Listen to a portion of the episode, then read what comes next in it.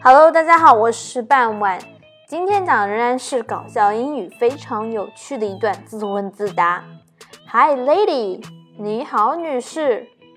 If you kiss her, you are not a gentleman。吻她吧，不够君子。If you don't, you are not a man。但是不亲吧，你不是个男人。If you praise her, she thinks you are lying。你想夸夸她吧，她说你在骗她。If you don't, you are good for nothing。要是不夸吧，说你是个笨蛋。If you argue to all her likes, she is abusing。顺着她吧，说你是妻管严。If you don't, you are not understanding。如果不顺着她，她会觉得你啥也不知道。 If you make romance, you are an experienced man. 如果你时而搞点浪漫，他会觉得你是个花心大萝卜。If you don't, you are half a man. 如果你啥也不懂，那感觉你魅力不足。If you visit her too often, she thinks it is boring.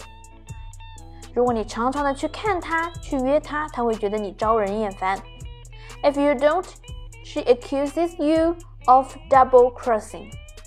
你要是去的少吧，她觉得你在跟别的女人一块儿。If you are well dressed, she says you are a playboy.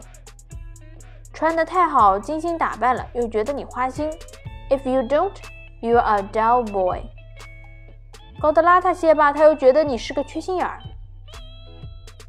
if you adapt a romance, she says you didn't respect her. 求欢吧，你又觉得你也不够尊重她。If you don't, she thinks you do not like her.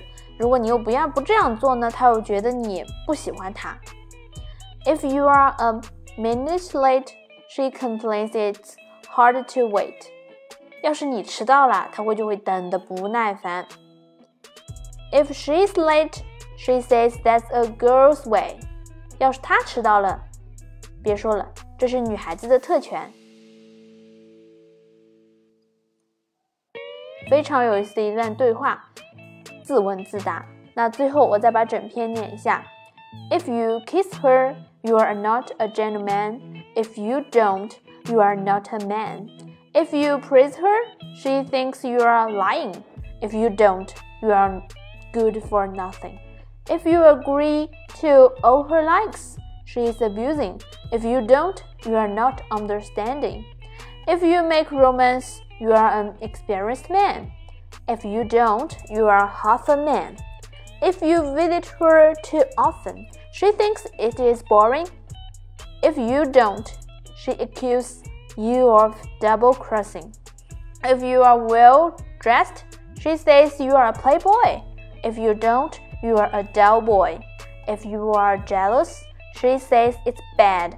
If you don't, she thinks you do not love her. If you adapt a romance, she says you didn't respect her. If you don't, she thinks you do not like her. If you are a minute late, she complains it's hard to waiting.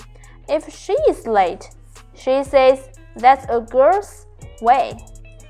今天的内容就到这里结束了，感谢大家的收听，我们下期再见。Thank you for listening. Bye bye.